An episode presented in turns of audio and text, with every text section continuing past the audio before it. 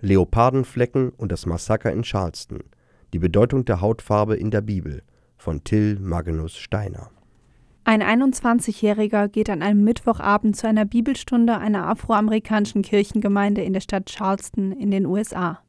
Nach einer Stunde gemeinsamen Bibellernens zieht er seine Waffe und erschießt sechs Frauen und drei Männer. Warum? Seine Begründung der Tat ist erschreckend. Ihr habt unsere Frauen vergewaltigt und ihr übernehmt die Macht im Land. Ich muss tun, was ich tun muss.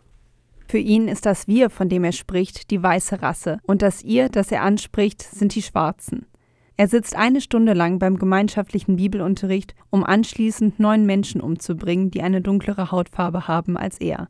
Für ihn definiert die Hautfarbe die Wertigkeit eines Menschen, ganz so als wäre die Hautfarbe das äußere Signal für den schlechteren Charakter der Person, sozusagen ein Keinsmal.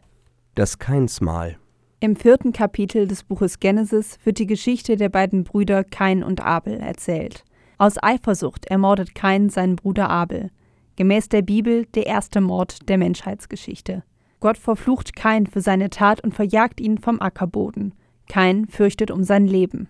Du, Gott, hast mich heute vom Ackerland verjagt, und ich muss mich vor deinem Angesicht verbergen.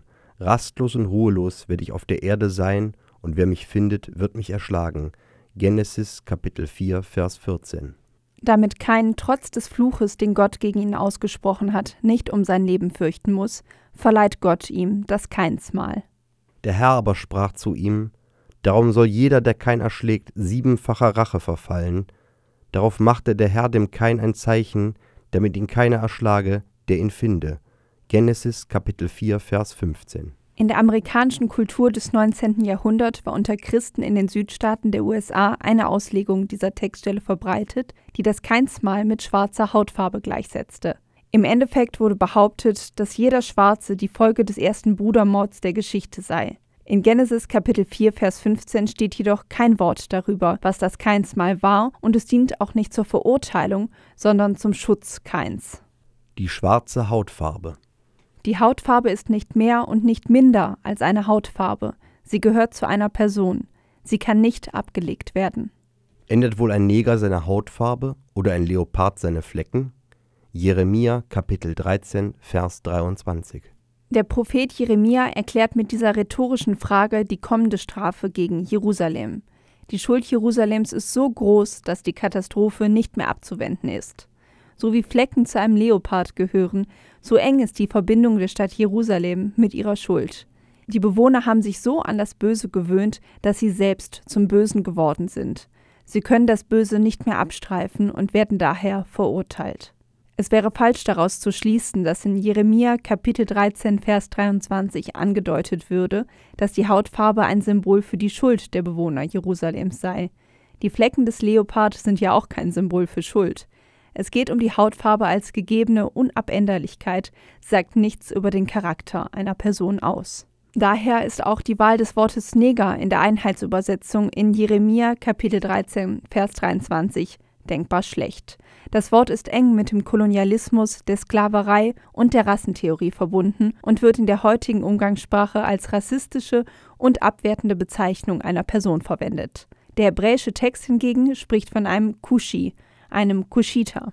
Das Land Kusch lag südlich von Ägypten und hatte sein Zentrum wohl im heutigen Sudan. Die Septuaginta, die griechische Übersetzung des hebräischen Alten Testaments, nennt den Kuschiter einen Äthiopier. Die einzig wertende Aussage in der Bibel über Hautfarbe als Merkmal eines Menschen findet sich im Hohelied. Dort verkündet die Protagonistin voller Stolz: Schwarz bin ich und attraktiv, ihr Töchter Jerusalems, wie die Zelte Kedas, wie die Zelttücher Salomos. Hohelied Kapitel 1 Vers 5.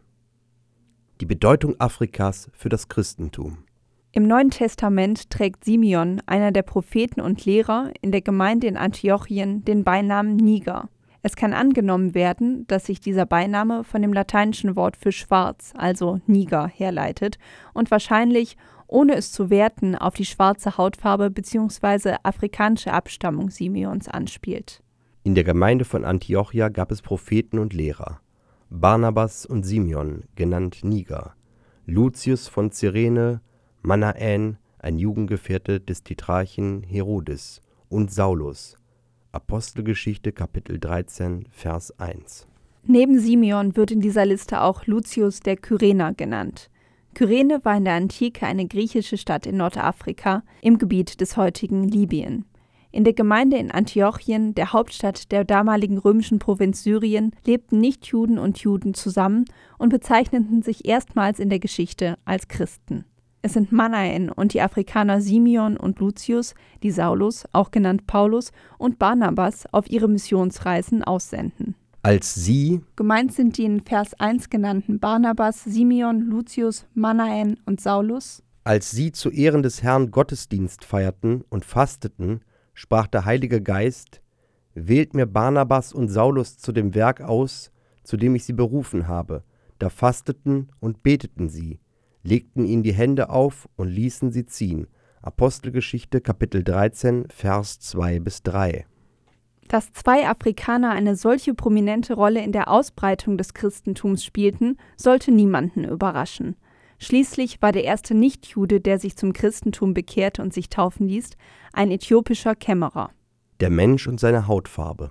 Simeon, auch genannt Niger, und der äthiopische Kämmerer verweisen auf die auch vorhandenen afrikanischen Wurzeln des Christentums. Für die Heiligen Schriften hat es dabei keine tiefere Bedeutung, welche Hautfarbe eine Person hat. Eine Hautfarbe kann man sich nicht aussuchen, und ebenso wie ein Leopard seine Flecken nicht einfach abstreifen kann, so kann man auch seine Hautfarbe nicht einfach ablegen. Was einen Menschen in seiner Würde definiert, steht am Anfang der Bibel, in Genesis Kapitel 2, Vers 26 bis 27.